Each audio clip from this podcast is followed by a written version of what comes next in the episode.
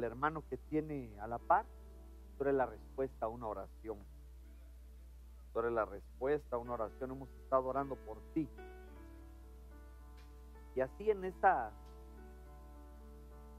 en esa atmósfera, en esa quietud de santidad, de reverencia, yo quisiera que siguiéramos levantando nuestra mano derecha, que es la mano de la petición, para poner todas las peticiones, los ruegos, para poner a todos los que siguen enfermos, para los que siguen recuperándose, que Dios obre en la vida de ellos. Padre, en el nombre poderoso de Jesús, levanto, Señor, mi mano, Señor, para poner delante de ti todas las peticiones, todos los ruegos, todas las súplicas.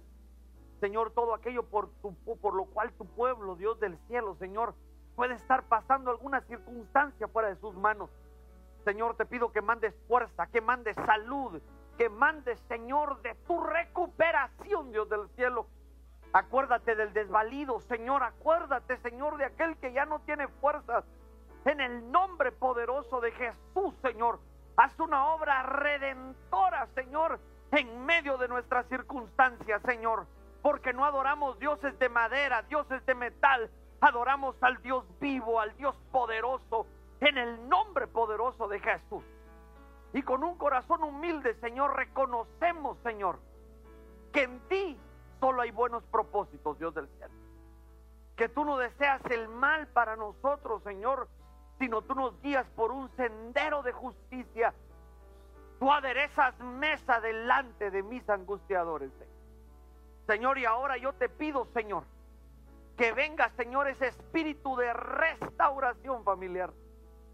Que venga sobre nosotros, Señor, y a este lugar tiene tu Espíritu Santo para que sea un lugar bueno, Señor, agradable, delicado para predicar tu buena palabra. Señor, y declaramos que si tú estás con nosotros, ¿quién es contra nosotros? En el nombre poderoso de Jesús. El pueblo del Señor dice, amén, amén y amén. Le puede dar aplausos al Señor. Déselo fuerte porque es para Él. Dios te bendiga, hijo. No sé si se atreve a decir conmigo, Señor, háblame esta noche. Y entonces, mire, conforme se va acercando el final de año, venimos cerrando un ciclo. Y conforme va cerrando el ciclo, viene una esperanza nueva. Viene un nuevo fluir.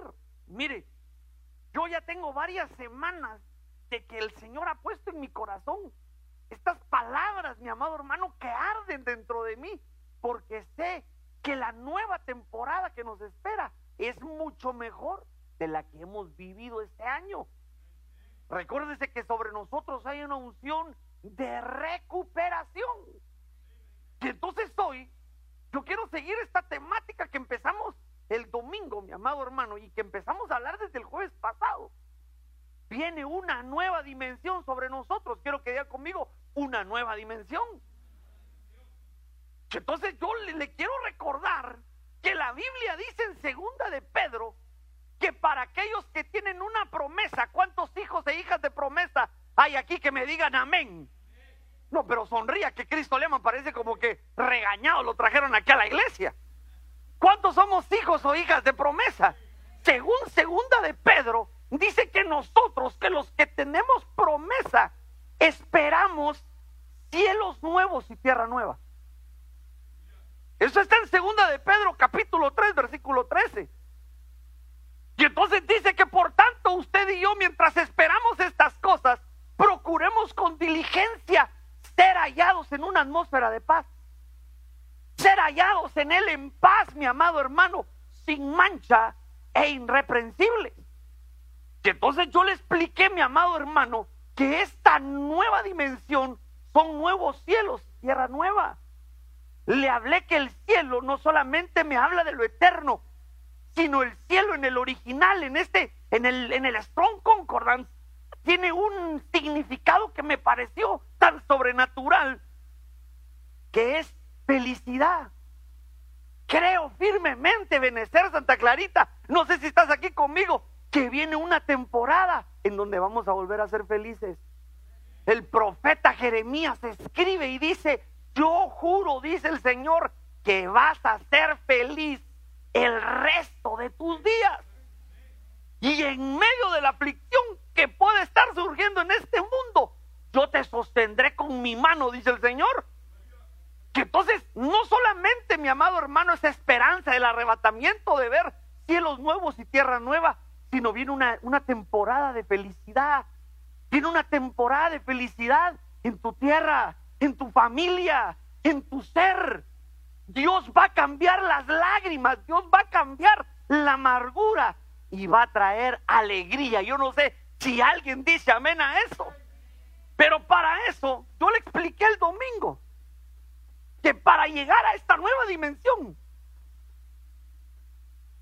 hay una estructura. Porque Dios no trabaja, mi amado hermano, al trochimocho. Dios trabaja en estructura. Dios no trabaja, ay, ay, a ver, hagan una casita como ustedes quieran. No, no, no. Dios es un Dios exacto. A Noé le dice, quiero que hagas un arca. Y le da las medidas. 300 por 50 por 30. A Moisés le dice, voy, quiero que hagas un arca para que mi presencia more. Y la vas a hacer de dos codos y medio, por un codo y medio, por un codo y medio. El Dios que usted y yo servimos es un Dios exacto. Es un Dios que le gusta la precisión. Y entonces como es un Dios ordenado, como es un Dios que le gusta, mi amado, amado, el orden, porque el orden trae bendición. Yo no sé si usted dice amén a eso. Entonces Dios deja en la escritura una estructura para que volvamos a ver la felicidad en nuestra vida. Yo no sé si usted quiere ver la felicidad, pero yo anhelo ver la felicidad. Y según Génesis, si no estoy mal, capítulo 6, acompáñame a la escritura. Porque le estoy dando un resumen porque no le voy a predicar lo del domingo. Cristo, Señor, reprenda al diablo. Solo le voy a dar un resumen. Según Génesis capítulo 6, versículo 12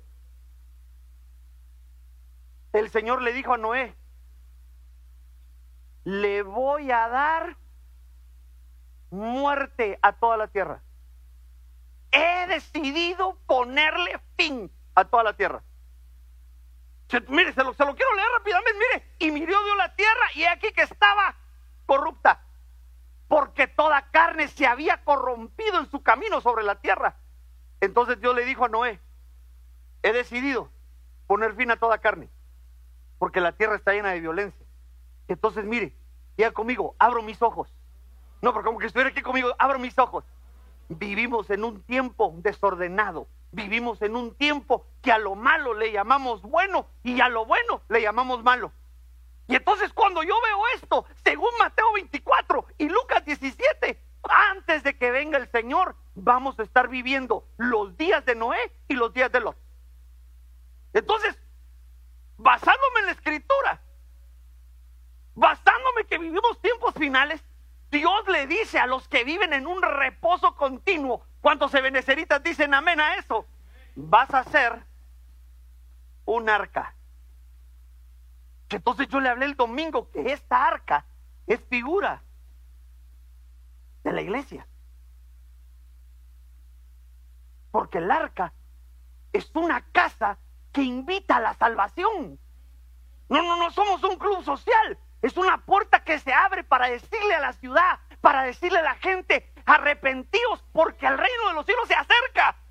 Que el Cristo poderoso de la gloria ya viene. Lo mismo que hacía Noé en los tiempos.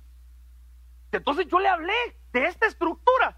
Por eso, no sé si se atreve a decir conmigo, yo amo estar en tu casa, Señor no sé mucho se nota, de plano lo regañó la señora. Pero usted me va a decir, pastor, ella no me pega, me corrí. Pero es por mi bien. hasta los amenes salen ahí, aleluya. Y entonces yo le hablé, y una vez le quiero decir que, que su pastor no es diseñador gráfico, ni arquitecto, ni ingeniero civil. Lo mío es 00110010101. Pero entonces voy a dibujar así, a lo kindergarten.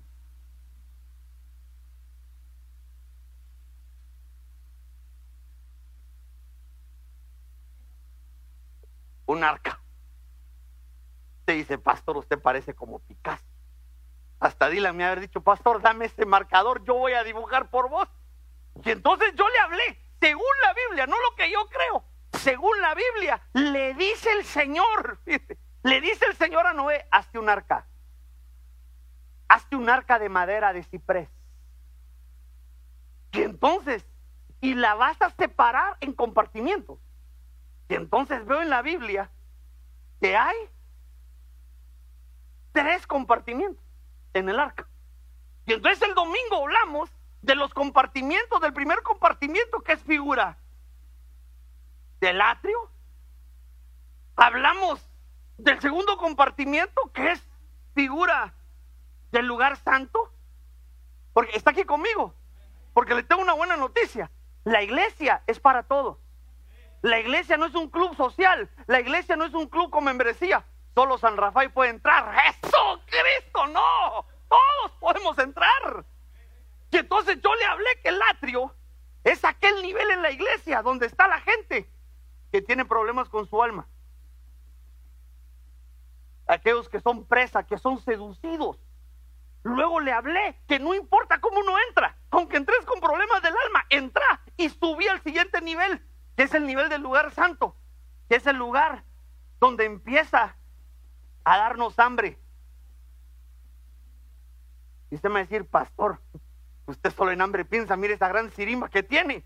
No, yo le estoy hablando del alimento espiritual. ¿Se acuerda que le hablé el domingo? Que deseamos la leche. ¿Para qué? Para crecer. ¿Se acuerda eso o no? ¿De qué más se acuerda? ¿Se acuerda que dice Juan que Él es el pan del cielo que descendió? Y que del que Él come, aunque muera, va a tener vida eterna. Entonces es el pan de la permanencia. Crecimiento, permanencia. Se ve que no te agarró, pero cero, hermano. Mire, le hablé del alimento sólido. El alimento sólido, el alimento que no es solo leche, le hablé que es para afinar los sentidos, para discernir entre el bien y el mal. Eso está en Hebreos. Pero ya no me voy a quedar aquí porque 15 minutos para darle una introducción. Y lo peor es que ahora hace frío. Pastor, y no has comprado los calentones. Qué gato soy. Pero yo quiero seguir con esta estructura. Porque lo que yo le vengo, mi amado hermano, a predicar por medio del Espíritu Santo es que viene una nueva temporada. Y que en este lugar, en esta estructura espiritual, es donde vamos a encontrar cielos nuevos y tierra nueva. Es donde vamos a encontrar una nueva etapa en nuestras vidas que va a traer felicidad. Pero ahora yo te quiero hablar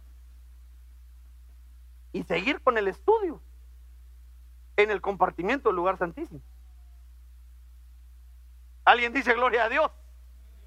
Fíjese, voy a hacer una flecha aquí. Porque en el atrio, los almáticos, en el lugar santo, a uno le empieza a dar hambre por el alimento espiritual que es la palabra de Dios. Pero en el compartimiento tercero, en el compartimiento que es figura del lugar santísimo, me habla que ahí habitaba la cabeza. Ese compartimiento era para el mero, mero sabor ranchero. Para Noé y para su familia. Pero ahora ponme atención a esto, porque no te voy a hablar de nosotros, sino te hablo de nuestra cabeza que es Cristo Jesús. Entonces empiezo como almático, pero evoluciono, empezando alimentándome de la palabra del Señor. Y cuando me alimento de la palabra del Señor, entonces viene un fenómeno espiritual que yo anhelo con todo mi corazón que sucede en medio de nosotros. Y es que nos adherimos a Cristo. Alguien dice gloria a Dios a esto. Entonces, mire, yo esto me quedé aquí y se lo di rapidito, pero yo quiero que usted y yo vayamos poco a poco. Porque adherir a Cristo no solo es pegarse. Adherir a Cristo es morir a nuestro yo. Unirnos a Cristo es votar todos los patrones de pensamiento con los cuales hemos sido enseñados, nos han educado y agarrar su cultura, su mentalidad y caminar como Él camina. Ah, no, yo digo gloria a Dios a eso, hermano. Porque muchas veces usted y yo y nuestra familia caminamos como pez que está en el agua y que está en la tierra. Caminamos todos cheretos porque no nos adherimos a Él. Porque hoy jueves es jueves y en Santa Clarita el Espíritu lo sabe. Sí, pero el viernes ya empezamos a movernos así como que vamos para la fiesta y no, no, entonces no, no te adherís. Pareciera como que hablar en Apocalipsis que hay un estado de tibieza. Te gusta, pero mejor me hago para atrás. No, no nos gusta el compromiso. ¿Alguien dice gloria a Dios? ahorita, ahorita le bajó la voz porque ahorita voy a empezar a meterle los higadazos espirituales. Pero no se da cuenta que esta nueva generación, esta última generación, la generación de cristal, es una generación que no le gusta el compromiso. Pregúntele a un jovencito si se quiere casar. Pastor, primero voy a tener carro, casa, bienes, bonds, stocks y de ahí busco con quien me aguante. Ni que fueras materia pesada. Pero la generación anterior a esta generación de cristal, mi amado hermano, era una generación que le gustaba el compromiso. Ahora, pero ponme atención a esto, ¿por qué? Porque Dios no anda buscando gente buena. Dios no anda buscando, mi amado hermano, gente excelente. Dios anda buscando gente que quiere comprometerse. Yo por eso digo que el que halló esposa halló el bien y la benevolencia de Jehová. Pero uno halló el bien y la benevolencia de Jehová. ¿Por qué? Porque uno debe aprender a morir a uno mismo. Ya no uno vive para, para uno mismo, sino vive para la ley. Yo como le digo a todos los que me conocen, yo decidí ser feliz. A mí mi pastor me dijo, ¿qué querés, mi hijo? ¿Mandar o ser feliz? Quiero ser feliz. Entonces, pero pastor, ¿pero por qué me dice eso? Porque el adherirse a una persona es morir a nuestros principios culturales. Es morir a nuestra forma de pensar y empezar a crear una nueva cultura en el hogar. Lo mismo pasa cuando subimos al último compartimiento, que es el compartimiento del lugar santísimo. Dios, como un buen esposo, nos hace la invitación y nos dice, quiero que dejes todo lo que has vivido, quiero que te dejes todo lo que estás pensando y que te adhirás a mí. Que seas tú no conmigo y yo te voy a dar felicidad. Entonces, pues. ¿Alguien trae Biblia el día de hoy? Víctor, ayúdame vos. Pastor, usted cómo molesta. Aquí le dejo el micrófono, acusador. Acompáñame a esto. Segunda de Corintios, capítulo 5, versículo 17.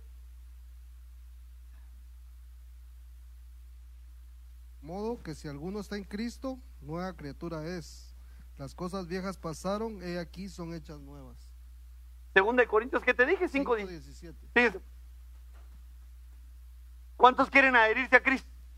No, no lo oigo benecer. ¿Cuántos quieren adherirse a Cristo? De modo que si alguien está en Cristo, nueva criatura es. Las cosas viejas pasaron. Y aquí todas son hechas nuevas. Primera virtud de estar adherido a Cristo es que pasa un proceso espiritual en nosotros sobrenatural. Nos hacen nuevos y aprendemos a olvidar. Ah, mire, yo no sé por qué yo hablo de esto, hermano. A saber a quién le está cayendo el chahuis, le diría un mexicano. Uy, sí, este sí es para lengua de murmurador. Por si quería hablar de más, aquí me pusieron el tecito. Pero mire, no se ha dado cuenta que siempre yo le he remachado a usted, por medio de la palabra del Señor, que el problema número uno de la familia es que uno no puede olvidar. El problema número uno de las relaciones conyugales es que uno siempre guarda como que fuera miles de dólares las heridas que a uno le hicieron. Pero así, o sea, pero mire, todo te doy, menos lo que tengo bajo el colchón. Ya deberías ponerlo en un banco, papito, se te va a podrir ese dinero. Pero fíjese pues, quiero que se dé cuenta, pasan los años y uno todavía no puede soltar el pasado. ¿Está aquí conmigo? No lo oigo, está aquí conmigo. Le quiero hacer esta pregunta. ¿Alguien aquí ha sido lastimado? A todos los demás no. A la fírmeme el brazo. Yo cuando sea grande quiero ser como usted. Para tener un pastor como yo. Pero fíjese, para que se me levante y se ponga chispudo. Más de alguna vez usted y yo hemos sufrido algún tipo de herida en el corazón. Pero la pregunta de hoy es, ¿ya lo olvidaste? No me digas a mí no, no solo, quiero que lo medites. ¿Por qué, pastor? Porque siempre cualquier piedrita, cualquier circunstancia que atraviesa una casa, lo primero que hacemos es que recordamos los errores. Ah, sí, ¿verdad? Pero reprobaste cinco años. Ah, Aragán. Ya pasó. Si ya pagó el precio del castigo, ya lo cuadraste, ya lo hinchaseaste. ¿Por qué seguir recordándole su falta? ¿No los aprendió a olvidar? Nadie dice amén porque a saber cómo usted trata a sus hijos. Bueno, mire, está aquí conmigo. Usted y yo debemos entender algo, que nuestra vida familiar tiene un antes y tiene un después. Antes de Cristo y después de Cristo. Y usted y yo no podemos traer las cosas que pasaron antes de Cristo a esta atmósfera nueva después de Cristo. Porque ahora Dios nos compró con su sangre. Somos hechos nuevas criaturas. Pero parecemos así, mire, arrastrando, arrastrando. Es que no olvido que te fuiste con esta feliz ya. El que está en Cristo, nueva criatura es. Las cosas viejas pasaron. Y aquí todas son hechas nuevas. El que se adhere a Cristo se vuelve una nueva criatura y aprende a olvidar. ¿Sabe que a veces yo le digo, Señor, ¿por qué no a las casas les das el síndrome de Dory? Pues yo solo películas de niños puedo ver, mi normal, porque tengo puros chiquitos. Ese, pescadito que cada cinco segundos le preguntaba al pez payaso, ¿y a dónde vamos? Y ya iba la mitad del hermano otra vez, ¿y a dónde vamos? Pues a cada cinco minutos se le olvidaba quién era. Y a veces usted y yo, nuestros problemas familiares deberíamos ser así. ¿Te acordás cuando te levanté la mano? ¿Cuándo? ¿Te acordás cuando te dije que no servías para nada? ¿Cuándo fue eso? Mire, le voy a hacer una broma para que se levante y se sonríe. Usted se imagina que después de qué? Después de ya casi cinco o seis años, todavía sigamos recordando cómo perdemos las semifinales nosotros. El que está en Cristo, nueva criatura es. Perdóneme, pero sabe que a veces los matrimonios, le voy a hacer esa analogía, porque a veces los matrimonios se quiebran porque no sueltan. Fallamos los penales, ya pasó, terminó, hay que seguir. Hay que seguir, la vida sigue, pero esto solo lo logran los que están en Cristo. Los que se adhieren a Cristo tienen este chip de olvidar. Entonces la señora te dijo, aquí está el hartazón. Gracias, mi amor. Qué rico. Porque la Biblia dice que el sabio sabe disimular la ofensa. Ah, no, pastor, con mi comida no se meta, pastor. Yo solo, hasta en las mejores familias sucede esto, hermano. Fíjese pues, Gálatas 2.20. Cuando usted lo tenga, me dice amén. Con Cristo he sido crucificado y ya no soy yo el que vive, sino que Cristo vive en mí y la vida que ahora vivo en la carne la vivo por la fe en el Hijo de Dios, el cual me amó y se entregó a sí mismo por mí. Mire, mire, es que este, este es bien increíble, pero quiero ir rapidito, porque no me quiero quedar solo aquí. Fíjense lo que dice Gálatas 2.20.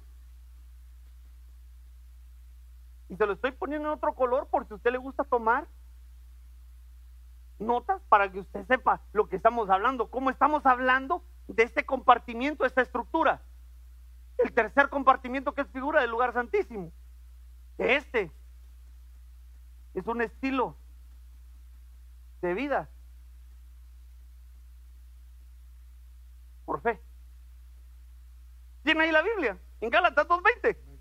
Mire, vuélvelo a leer, papito, perdóname. Con Cristo he sido crucificado Fíjese pues, con Cristo he sido crucificado. y ya no soy yo el que vive, Ya no soy yo el que vive, sino que Cristo vive en mí. sino Cristo vive en mí. Y la vida que ahora vivo en la carne, la vivo por la fe en el Hijo de Dios. Fíjate pues, dice cómo, cómo le escribe Pablo a los Gálatas. No le dijo, ustedes van a ser siempre seres espirituales que van a caminar en el trabajo. Uh, porque a veces uno tiene una concepción errónea de lo que es ser un cristiano. Uno piensa que uno va a trabajar y aleluya. Ya se imagina que voy a laborar y con el bajo voy. ¿Cómo está? Hermano, hombre, ¿cómo, cómo hacer eso? Ya me voy a trabajar y me agarro el bajo. No, hermano, es- es- eso no es la vida. Se imagina que yo con un proveedor y profetiza con mi cheque. No, hermano, eso no, eso, eso no es, eso no es la vida espiritual. Entonces mire lo que dice, la vida que vivo en la carne. El apóstol Pablo le escribe a los Gálatas y les dice, tienen que entender algo, ebeneceritas santaclaricenses, que tenemos problemas con la carne. Que la vida que vivimos es una vida carnal. Es una vida de tropiezos. Es una vida de faltas, mi amado hermano. Es una vida de tropiezos. Pero la vida que vivo en la carne, el que está adherido a mí, la vivo ahora por fe. ¿Qué lo que me querés decir, pastor? Que nuestro estilo de vida debe ser un estilo de vida en fe. No estar viendo el presente que nos rodea, sino ver las cosas que no son como si fuesen. Oh, sí, tal vez ahorita se te salen un par de palabras soeces como de 500 mil pesos. Y mira, muchas veces nuestros errores nos hacen chiquitos. Muchas veces nuestros errores nos acusan porque recuérdate que el adversario vino, está sobre cazándonos a nosotros porque quiere matarnos y quiere robar la bendición. Entonces cometemos una falta y nadie me quiere. Todos me odian. Mejor me como un gusanito. Ya para qué iba a la iglesia. Boca de carretero tengo. La vida que vivo en la carne.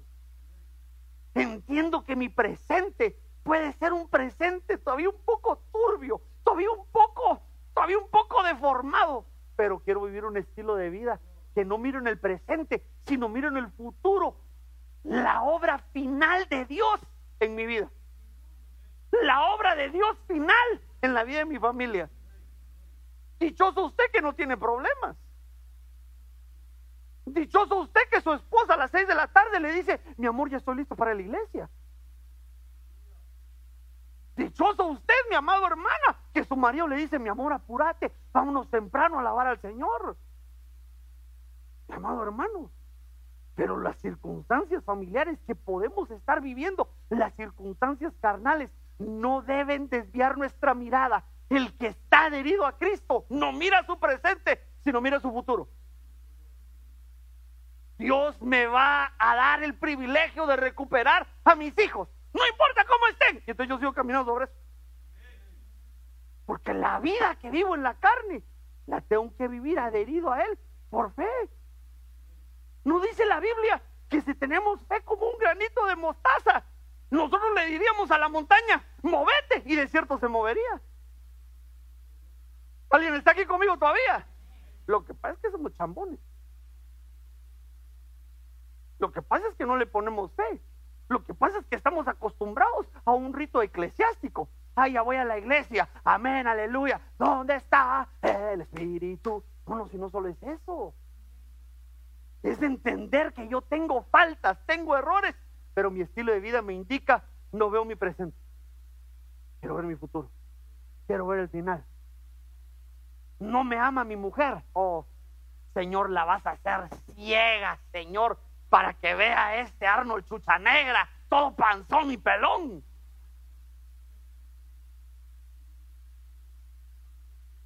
Te tengo una buena noticia, ¿estás aquí conmigo? No, usted se me está durmiendo, usted lo que quiere es comer, no, no sé, comamos el pan espiritual.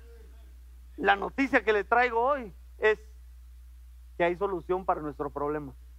No te enfoques en tu presente, enfócate con fe en ver el producto final que Dios va a hacer en ti. Eso es lo que pasa en el compartimiento del lugar santísimo, cuando yo me adhiero a Él. Colosenses capítulo 3, versículo 1. Amén. Si habéis pues resucitado con Cristo, buscad las cosas de arriba, donde está Cristo sentado a la diestra de Dios.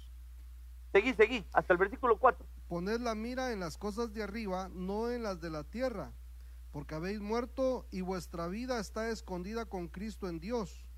Cuando Cristo nuestra vida sea manifestado, entonces vosotros también seréis manifestados con Él en gloria. Fíjate, pues, Colosenses 3, 1 al 4, me da un, una esperanza a mí. Mire que a mí yo me lo gocé cuando estaba estudiándolo. ¿Por qué? Porque me dice, deja de estar poniendo la visión en este mundo que es perecedero. El que está en Cristo se le abren los ojos espirituales y empieza a tener una visión de lo celestial.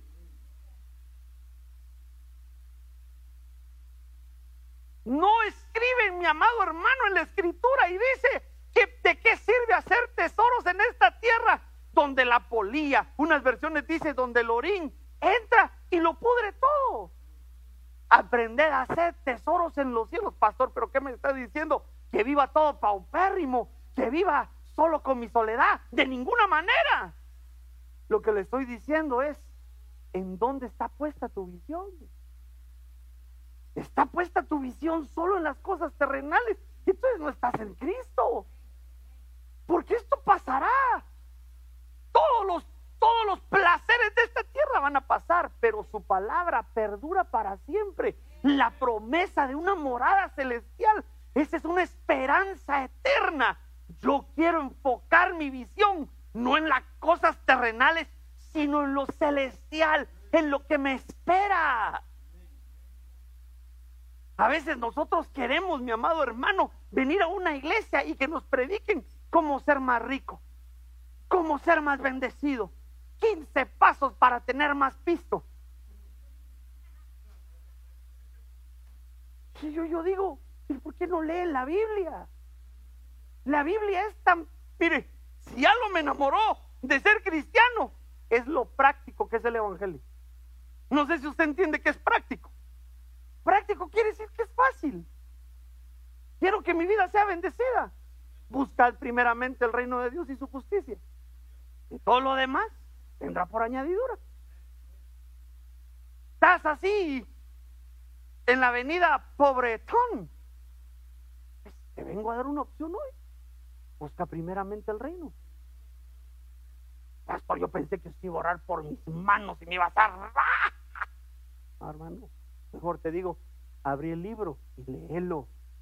Abrí la Biblia y lee. El que busca primeramente el reino de Dios y su justicia, Dios abre una ventana espiritual.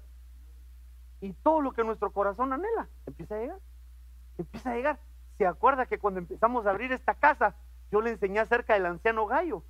Amado, ruego que seas prosperado en todo. Pero así como prospera tu alma primero. Si el alma no desarrolla, la riqueza y la prosperidad te destruye.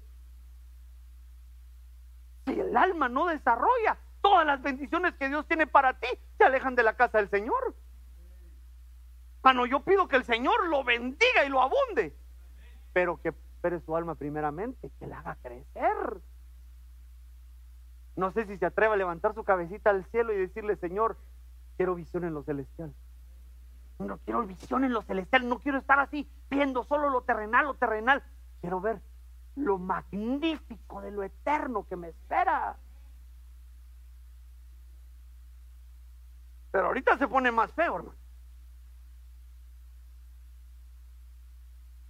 Mateo 16, 24.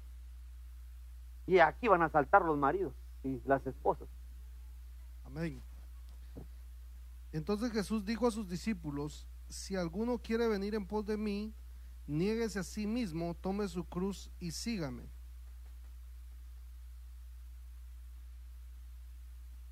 ¿Sabe que no escuché ningún amén? ¿Sí es? Qué raro, ¿sabe?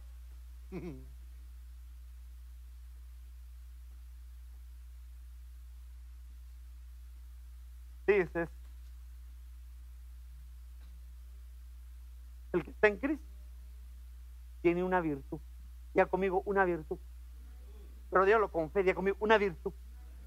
La virtud es que aprende a llevar su cruz. Pastor, yo tengo 25 años llevando la mía. Pero ¿quién te mandó a casarte? ¿Acaso yo te obligué, pues? Vos escogiste.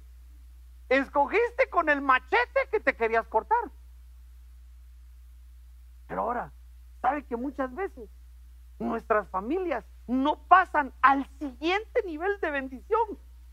Porque no nos aprendemos a negar. Aunque me haga así. ¿qué le importa a mi vida? Pastor? Me importa mucho porque oro porque usted sea feliz. Pero hermano, ya deje de saborear la comida de su mm, mamaita. Te hubieras quedado con tu mamita entonces. Es que nadie hace el cajic como en San Rafael. Hermano, ya estamos en Santa Clarita.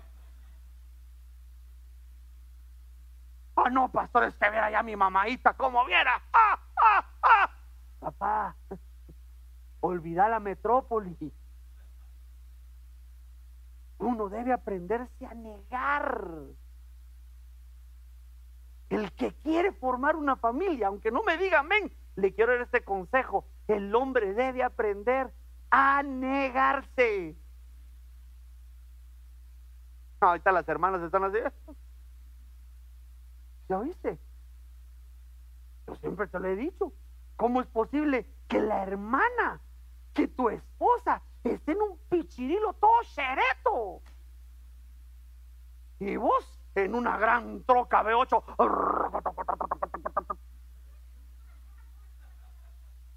Dobles capas. Ahí viene el hermano, ahí viene el hermano a jugar fútbol. Y la pobre hermana pidiendo jalón. Hermano, ¿qué cómo es eso, pues? Pues no te has negado, no te has negado, varón. No, no, pastor, es que primero lo mío, no, entonces te hubieras quedado soltero. Porque cuando uno se casa, uno aprende a negarse. Me quiero comprar esto, pero mi esposa necesita esto. Mira, ahorita muchos hombres están así, pastor, ya no siga, pastor, ya no siga. A veces las hermanas están enfermas, hermano. Están enfermas de targetismo. Solo en el target quieren estar, hermano. Unas en el target, otras en el Walmart, hermano. Y es de, pastor, ayúdeme. Que el Señor te ampare.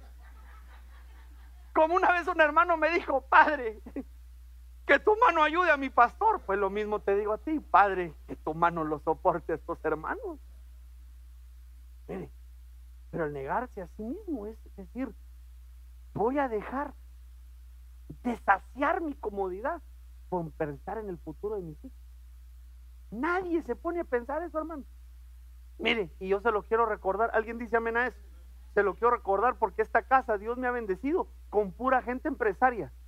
Pero se lo quiero recordar. El músculo no funciona para siempre. ¿Ya pensaste en tu futuro? Ah, no, pastor, yo como usted me dice que me voy de vacaciones, mañana me lanzo para Europa, después me voy a Dubai. Papá, yo oro todos los días al Señor para que el Señor te abunde, que te sorprenda, que haya suficiente en tu mesa. Pero te quiero recordar, estos brazos de 30 centímetros de diámetro los conejitos, no van a ser para siempre. Y con el tiempo, mire que ahora, primero me dolía la rodilla, ahora me duele el brazo. Ah, yo le digo, Señor, me rodaste, Pache, pero dame, dame una pausa, Señor, hombre. Dice, pero ¿sabe qué veo yo? Digo yo, es que ya no soy el patojito de hace seis años. Dice, me decir, pastor, usted está re joven. Sí, joven, pero me rodaron pache. Mire, a veces se me acercan los jóvenes.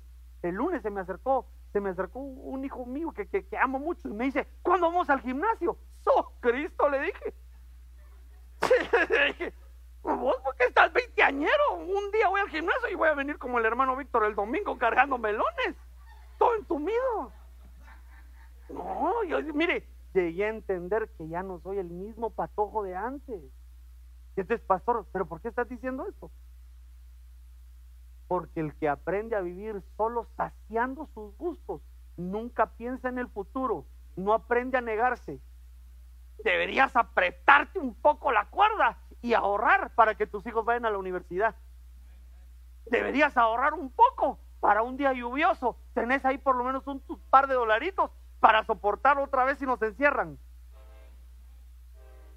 Deberías empezar a ahorrar para visualizar de los 65. Porque ya sé que no tenés 401k, no tenés plan de retiro. Pero si sos inteligente, yo le pido al Señor que venga la sabiduría del cielo sobre tu vida y empeces a hacer tú tu propio ahorro. Puro pim, se me salió el autóctono. No vas a estar trabajando, viendo. Mi amado hermano, nadie piensa en el futuro. El que está en Cristo aprende a llevar su cruz y empieza a negarse a uno. Voy a saciar las necesidades de mi esposa, de mis hijos. Todavía aguanta. La señora en una flor, en una flor expedition. Y uno pues ya en un carrito chereto. Tiene que emprender a negarse. No se trata de saciarte siempre, se trata de pensar en el futuro. El que está en Cristo aprende a llevar su cruz y se niega. Ah, yo quiero estar en Cristo, hermano. Está aquí conmigo. Pero fíjense, pues, 15 minutos me quedan, gloria a Dios. Más cinco que le pido siempre. Para no, pastor, yo tengo hambre. Aguántenme. Entonces, fíjese. ¿Alguien dice gloria a Dios? Tres compartimientos. Un compartimiento lugar atrio, lugar santo y lugar santísimo. No importa con dónde entres, entra esta estructura que llamamos iglesia. Si entras por el atrio, le pido al Señor que te pase al lugar santo. Y si ya estás en el lugar santo, que te pase al lugar santísimo para que estés adherido en Cristo. Para que seamos nuevos, para que olvidemos, para que tengamos un estilo de vida de fe, para que tengamos visión celestial y para que aprendamos a negarnos. Entonces sigo con esta estructura. Lo voy a poner en otro color. Dije otro color, hoy que tengo invitados, se está poniendo rebelde esta. Respétame. Entonces después de esto, está conmigo en Génesis 6. Génesis 6, 14. Hazte una madera de ciprés y arca con compartimientos, con aposentos. Y fíjese pues. Y luego dice, y la calafatearás por dentro y por fuera. Entonces, mire pues, el siguiente punto, se lo voy a poner en hebreo. Mire lo que hace. Cafar. Ah, no, pastor, a mí hábleme bien. Esta es una palabra hebrea. Pero para que se ponga trucha y no ande, no ande pensando si México ganó, no se preocupe. El Señor está con nosotros. Fíjese lo que dice el arca. Hazte un arca. ¿Con qué? Con madera, ¿verdad? De ciprés. Le tengo que explicar esto. Porque le hablé de los compartimientos, pero le tengo que hablar de esto. ¿Por qué madera? Porque la madera son árboles que han sido procesados. Pastor, ¿por qué me dice eso? Porque la Biblia dice que usted y yo somos plantío de Judá, plantío del Señor, somos árboles de justicia. ¿Cómo se forma esta estructura? Con gente que se deja procesar. Y mire que esto de ciprés en el original es, es increíble porque es entre sus significados, esa madera significa como absorber. Déjeme, se lo voy a poner aquí. Pastor, ¿por qué me estás hablando de eso? Porque usted y yo no debemos aprender a absorber cómo dos, cuáles son los chistes del pastor, cómo juega o cómo es el ministerio. Usted y yo debemos absorber la visión de Cristo. ¿Qué es lo que Cristo quiere para nosotros? Está en el libro. Yo por eso le digo, usted ámeme. No me idolatre, ámeme. Pero le quiero decir una cosa, usted tiene que ir a leer al libro. Este es cierto lo que dice este ahí en la Biblia. Si está en la Biblia, sígalo. Entonces fíjese, ya con gente procesada para hacer esta estructura, entonces dice que la va a calafatear, la va a cafar por dentro y por fuera. Pero mire, yo, yo se lo tengo aquí, porque esto a mí me impactó, porque esta palabra cafar, en el hebreo es la palabra H3722.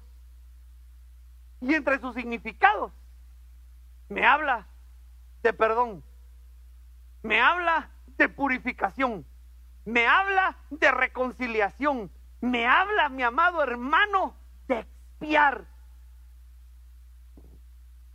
Ah, no, hermano. Entonces, esta cobertura, esta cobertura que le hacen estas maderas procesadas, ¿es para qué?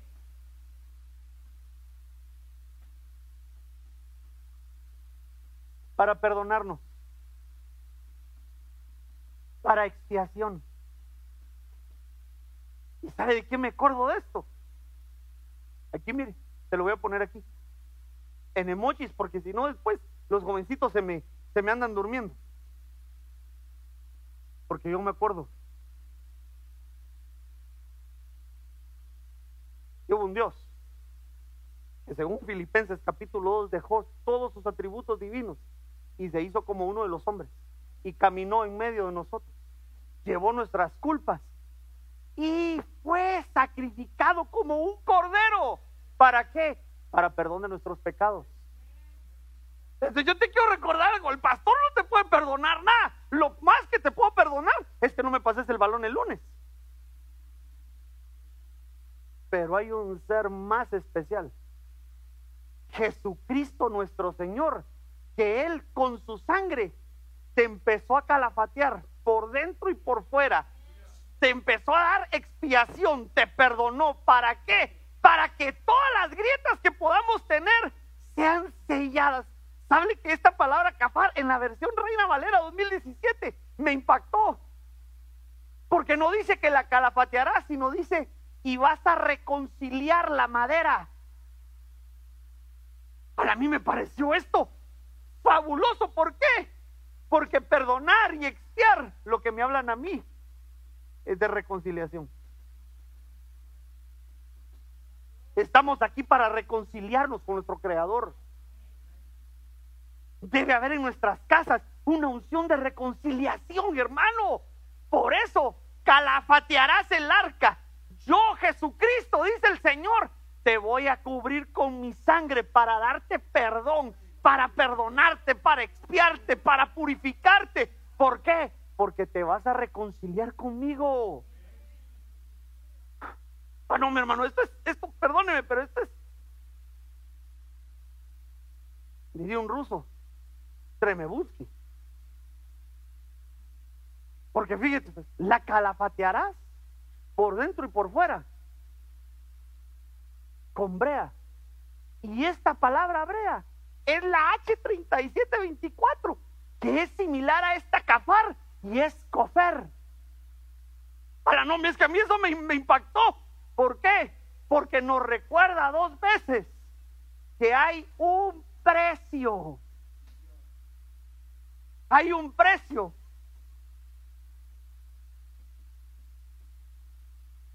Por nuestra redención. La Biblia dice que cuando se miran dos veces la misma, la, misma palabra, si Dios anuncia dos veces lo mismo, es porque Dios está pronto a hacerlo. Y en ese versículo nos deja decir que el sacrificio que Él hizo por ti, por tu familia, por esta casa, es para perdonarnos, para expiarnos, para reconciliarnos y lo sella porque tenemos precio, precio de sangre, el precio que nos redime. Entonces cuando yo entiendo esto, más ganas me da de estar en la iglesia.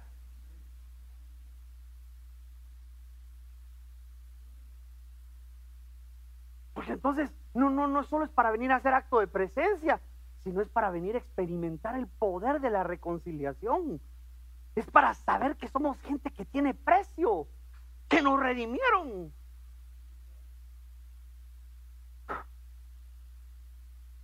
Voy a meterle turbo ahorita como cuando nos estaban trompaseando 4 a 0 ahí el, día de acción de gracias.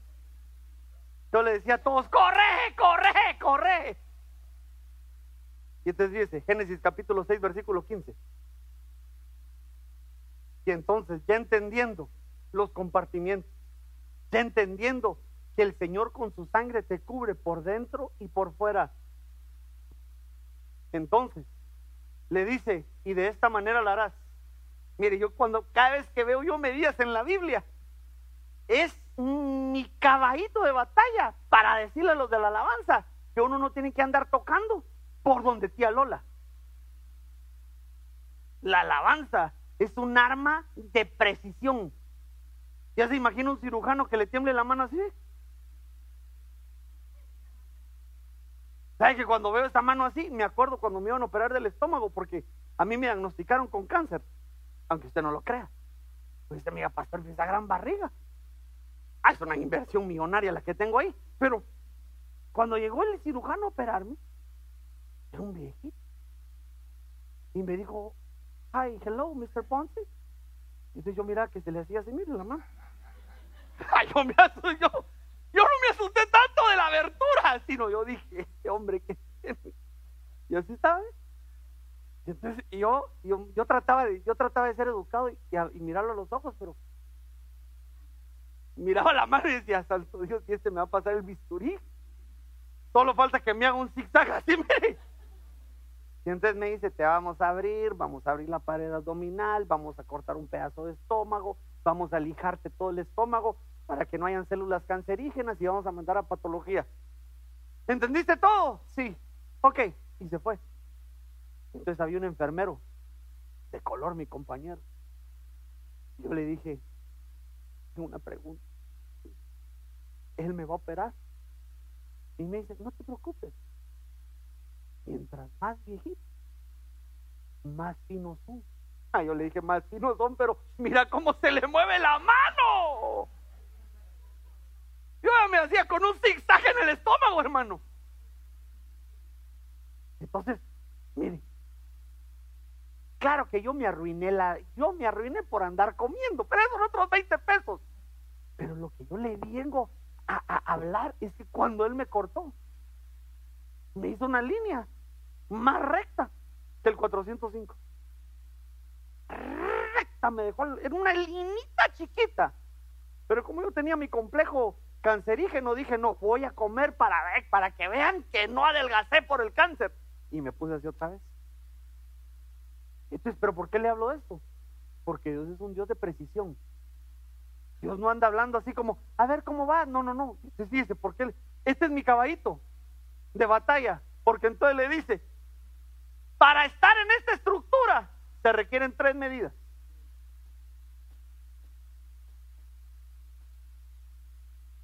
¡300 codos de longitud.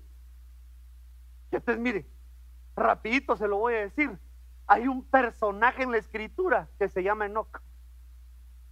que dice la Biblia que caminó 300 años con Dios y Dios lo arrebató. Ahora perdóneme, espero que usted tenga la misma esperanza que yo y por eso esté aquí. Nosotros esperamos que el Señor nos arrebate, que el Señor venga. Yo vengo, yo espero por mi Cristo que me arrebate. Bueno, aquí no es de saber cuánto compendio escatológico, pastor. Yo he estado en la cuadrangular, en la palomita, en la palmera, y ahora estoy. Ajá, no, hermano, esto no se trata de cuántas misiones has estado. Si quieres ser arrebatado, debes aprender a caminar con Dios. ¿Y cómo se aprende a caminar con Dios?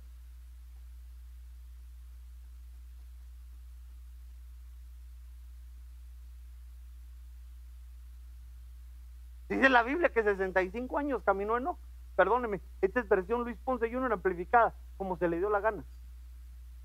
Y de ahí Enoch empezó a caminar después de los 65 años, como Dios quería que caminara. Caminó en rectitud y a los 300 años lo arrebató. Yo quiero que me arrebaten, hermano. yo estoy esperando el arrebatamiento, que usted me diga, amén. Yo espero que el Señor venga por su novia, pero necesita una novia que camine en rectitud. Es que por eso le digo, la estructura no solo es, oh, es qué bonita eres. No, hermano, no solo se trata de aplauso y de escuchar el sermón, se trata de que cada vez que venimos a la iglesia, nuestros pies por medio de la palabra se enderecen. Empezamos a caminar en rectitud. Empezamos a caminar con el Señor. Entonces, yo le quiero dar varias promesas de aquellos que deciden caminar en rectitud. ¿Alguien dice gloria a Dios? Ahorita, ahorita, son 54 minutos. Regáleme cinco. Pero de Dios. Hoy si no lo vi muy feliz. Se me sale también lo de San Rafael y digo, usted se aguanta. Ahorita nos vamos. Proverbios 14, 2. Rápido. ¿Lo tenés ahí, papito? Perdóname. El que anda en rectitud teme al Señor, pero de perversos caminos le desprecia. El que camina con rectitud, lo primero que desarrolla es temor al Señor. Ese caminar con rectitud no es caminar, mire, pastor, camino recto, mire, mire, no, no, no. Caminar con rectitud es que el temor de Jehová esté en tu vida. El recto teme a Jehová. Te doy otro rapidito. Salmo 7.10. Y eso lo hablaba hoy. Vaya que no le mandé mis anotaciones a, a Víctor que habló acerca de los escudos. Y cuando te oí dije, estamos conectados. Salmo 7.10. Mi escudo está en Dios, que salva a los rectos de corazón. Mi escudo está en Dios. Pero mire cómo es Dios. Es que Dios no es racista, ni hace acepción de personas, pero Dios le da promesa a los que son rectos. Dios les da salvación. No hay problema que Dios no pueda solucionar.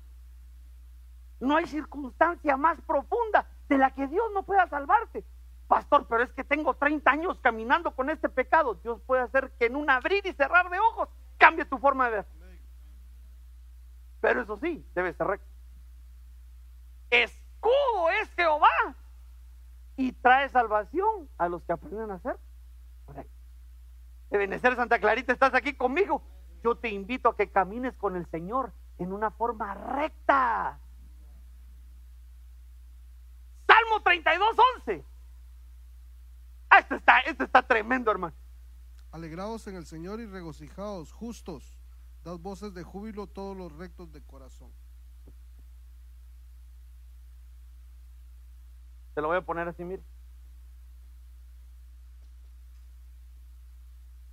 Gozo. Mire. ¿Cuántos aquí el Señor lo rescató? Levántame su mano, ¿quiénes fueron rescatados? O sea que nadie de aquí es de cuna cristiana. Nuestros hijos tal vez serán de cuna cristiana, pero nosotros, bueno, yo no soy de cuna cristiana. Dios me sacó del mundo. Ahora mire, lo quiero llevar, póngase los cinturones de seguridad. Quiero llevarle por un viaje en el tiempo. Quiero recordarle cuando usted era parrandero, cuando a usted le gustaba la fiesta. ¿Se acuerda los ridículos que hacía? Pastor, yo no sé de qué me habla, pastor. Usted entraba aquí, mire. Y hasta, hasta le decía, ya vino porque lloraban.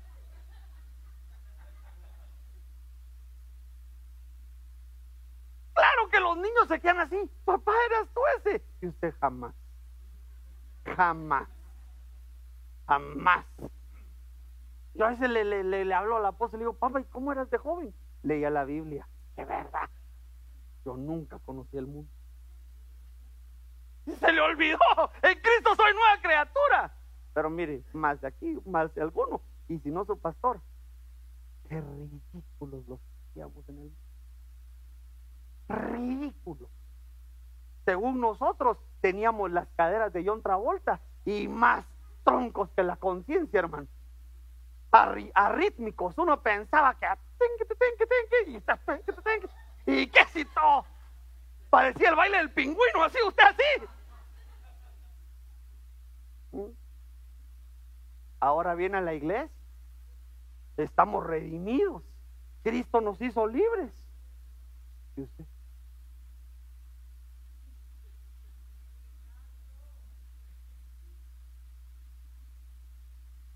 Pastor, ¿no ve que estoy danzando?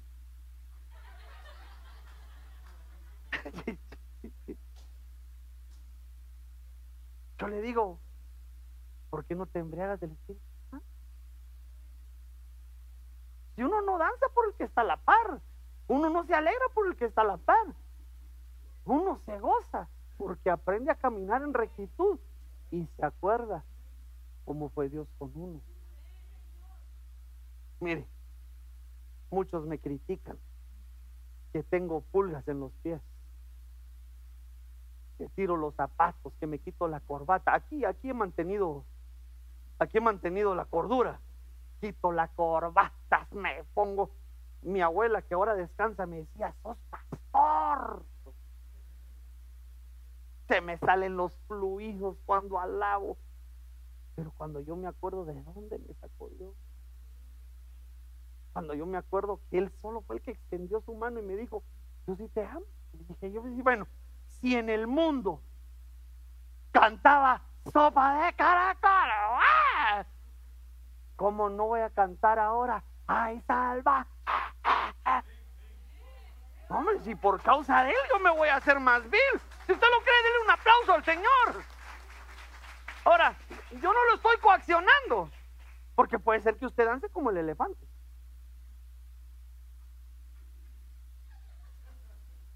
Es que a veces uno tiene una, imaginación tan grande porque uno piensa que está así como, ah", y que si el cuerpo solo está así. Le voy a explicar por qué. Porque a mí me pasa así en el campo. Me tiran un balón largo y yo siento que voy con las piernas así, así. ¿Y qué si voy así? Es que es cuestión de perspectiva. No importa cómo dances pero la rectitud te otorga la llave a la libertad para que aprendas a gozarte en el Señor.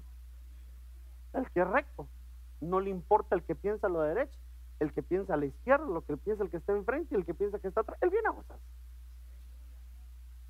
Y no para que el pastor me vea, porque mire, yo a veces digo, ay, me están viendo otra vez. Yo estoy tocando el bajo y empiezo. Ya está, ah, como que le voy a pegar y todos, la cabeza del hermano Henry, y así, si lo veo, ¿usted cree que yo no lo veo? Ahí se que me agarra la unción y de repente pasa el hermano Henry así.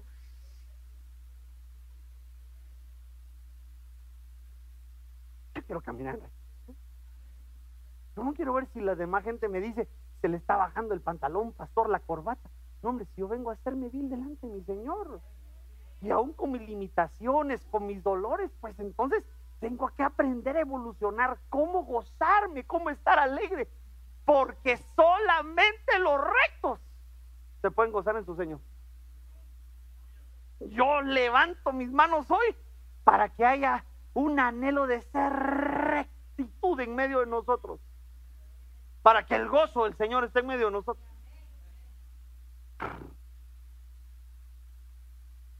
Qué pena. Pero aguanten, dos versículos más. 300 codos. Y lo harás también.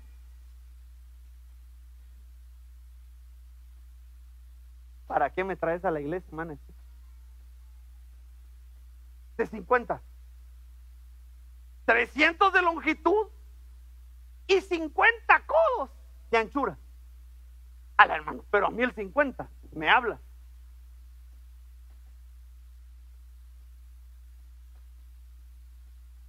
De liberación. Entonces, yo le quiero dejar grabado esto en el corazón, el número 50 me habla de una capacidad. Dios nos llamó, nos capacitó para vivir en libertad, no en libertinaje. Levítico 25, 10 se lo voy a leer. Así consagraréis el quincuagésimo año, o sea, el año 50, y proclamaréis libertad por toda la tierra para sus habitantes. Será de jubileo para vosotros y cada uno de vosotros volverá a su posesión y cada uno de vosotros volverá a su familia. Yo quiero recuperar a mi familia.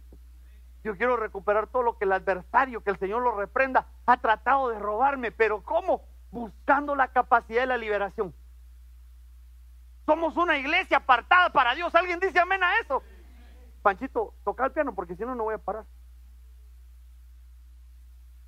Fíjate pues, somos una iglesia libre pero no libertina. Todo me es lícito, pero no todo me conviene. Todo me es lícito, pero no todo me edifica. Todo me es lícito, pero de nada voy a dejar dominarme. El triángulo de la libertad. Eso está escrito. Entonces, pastor, ¿qué es lo que me estás tratando de decir?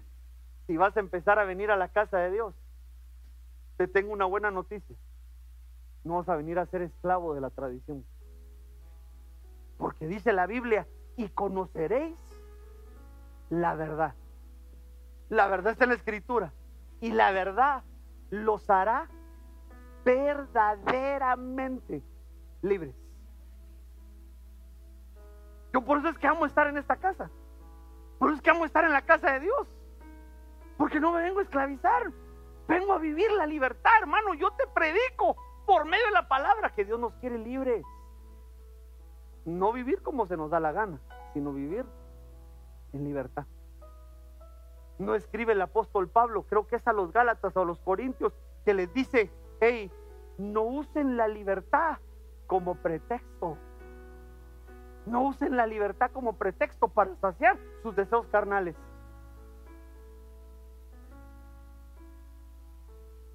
Solo la liberación sería otro tema. Creo que vamos a hacer vigilia. No, pastor, ya me quiero ir a comer. Gálatas 5.13, se lo voy a poner aquí. Mire, no me falló la memoria a los Gálatas. No se usa la libertad para saciar los deseos. Y le quiero hablar de la última característica. 300, rectitud. Aprende a caminar con Dios en rectitud. 50, en este lugar se suena una trompeta que declara jubileo, libertad. No vas a ser esclavo más. Y luego dice, y 30 codos en su altura.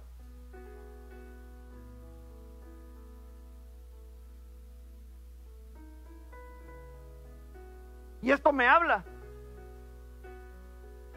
de una estatura que tenemos que alcanzar.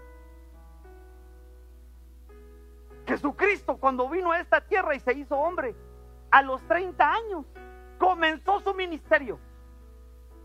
Eso me habla a mí, que el 30 me habla de la estatura de la plenitud, la estatura del varón perfecto. Entonces fíjese, con esto termino. Efesios 4:13, hasta que todos lleguemos a la unidad de la fe y del conocimiento pleno del Hijo de Dios. A la condición de un hombre maduro, a la, a la medida de la estatura de la plenitud de Cristo. Espérame. Déjeme ponértelo aquí, porque esto es importante. Madurez. No solo es de venir a refugiarse al arca, esta estructura es de crecer, es de ser maduros. ¿Por qué? Porque cuando lleguemos a la estatura de la plenitud de Cristo, esa es nuestra seguridad. Ya conmigo, nuestra seguridad. La madurez es la seguridad para qué? Para que no seamos niños. Sacudidos por las olas y llevados de aquí para allá por todo viento de doctrina. Por la astucia de los hombres y por las artimañas engañosas del error. Fíjense, pues el maduro, esto es lo que hace el versículo 15 de Efesios 4, sino que hablando la verdad en amor, crezcamos en todos los aspectos en aquel que es la cabeza.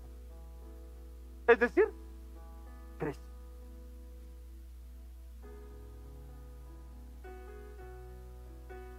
Cristo es nuestra cabeza. Entonces, pastor, cerré mi Biblia y dejé mi marcado. Viene un tiempo nuevo para esta casa. Espero que tú hayas vivido la recuperación, porque tu pastor la ha vivido. He sentido esa unción de recuperación.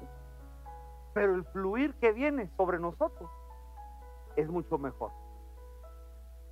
Pero ese fluir no podemos adquirirlo para tener cielos nuevos y tierra nueva si no nos adherimos a una estructura.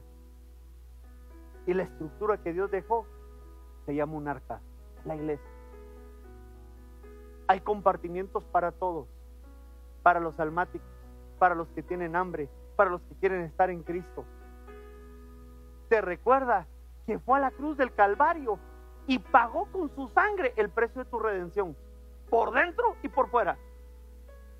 Y luego te dice, estar en la iglesia no solo es decir amén, gloria a Dios, escuchar al pastor por una hora, diez minutos, dar tu ofrenda, tu diezmo, sino es que aprendas a caminar en rectitud. Es que aprendas a vivir como libre y no como esclavo. Y es que no nos podemos quedar como niños todo el tiempo. La iglesia de Cristo es avance, es avance, es avance, es avance, hasta que alcancemos la estatura de la plenitud de Cristo. Te a invitar a que te pongas de pie. Porque el Señor ha puesto un mensaje en mi corazón. Viene un tiempo sobrenatural. No sé lo que nos depara la proclama, pero sé que viene un tiempo bueno. Viene un tiempo de felicidad. Viene un tiempo en donde la iglesia va a ser perfeccionada para el encuentro con su amado. Y yo por medio de la escritura vengo a darte la herramienta, la estructura que nos lleva a esta nueva etapa. Es el arca. Padre, he predicado tu buena palabra. Señor, y yo te pido en el nombre poderoso de Jesús, que tú arranques de nosotros toda metodología, todo pensamiento erróneo acerca de tu casa. Señor, y que permitas que esta estructura espiritual, Señor, tenga una puerta, Señor, una trompeta de evangelismo, Señor, para proclamar salvación. Señor, te ruego, Dios, que nos puedas procesar, que podamos absorber tu palabra, Señor. Así como escribe el apóstol Pedro y seamos piedras de edificación. Señor, y yo te pido que en esta casa tu pueblo pueda caminar en rectitud. Pueda tener la capacidad de vivir como libre, Señor. Y sobre todo, Señor, que no se conforme, Señor, con una época, con una temporada, sino que busque el crecimiento, Señor, que busque crecer, que busque llegar a esa estatura de madurez, esa estatura de plenitud. Señor, para no ser sacudidos por vientos de doctrina. Señor, queremos habitar en tu casa. Señor, para que nos des cielos nuevos y tierra nueva. Esa es la promesa para nosotros, Señor. Yo, por cuanto estoy bajo autoridad, sello esta palabra y activo, Señor, esta puerta de bendición para nosotros. En el nombre poderoso de Jesús. Yo te voy a invitar así que levantes tus manos antes de terminar. Yo le voy a invitar a Oscar y a su familia a que pasen aquí al frente conmigo.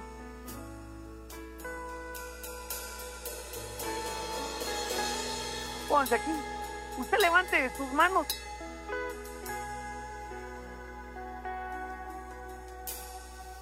Yo quiero orar por este varón. Quiero orar por este varón y por su familia. Porque empieza un proyecto nuevo. Y entonces nosotros, como su familia, te queremos bendecir. Levante su mano. Señor, que a donde tú lo llevas, Señor, tú pongas de tu gracia, Señor. Señor, que el ángel de Jehová acampe alrededor. Señor, yo te pido que esta meta, que este sueño que ha nacido en su corazón pueda materializarse. Señor, yo como su pastor, Señor, como su hermano, como su amigo, lo bendigo, Señor. Seas bendito en el norte. Seas bendito en esa ciudad donde Dios te lleva. Señor, que tu hijo pueda tener gracia. Señor, yo te pido, Señor, que venga la unción de lo alto sobre su mente y pueda absorber, Señor, todo ese conocimiento. Señor, y a la manera de Abraham, Señor, iremos, adoraremos y regresaremos. Nosotros como su familia lo bendecimos. Señor, y que toda obra de sus manos prospere, Señor. Señor, y que esta separación temporal traiga bienestar para los suyos. Y de la misma manera oramos por su familia. Señor, por la herencia que le has dado y por la bondad que has mostrado a su vida. Señor, yo te pido, Señor, que no haya dolor, Señor, que no haya tristeza, sino que en una misma visión sepamos que es, Señor, para un mejor bienestar. Señor, nosotros los cubrimos con tu sangre. Y en este tiempo, Señor, de separación, te pido que tu Espíritu Santo nos haga más unidos. Señor, yo no tengo oro ni plata, pero lo que tengo, les doy. Ve, Oscar, y conquista la tierra. En el nombre de Jesús, le damos un aplauso al Señor.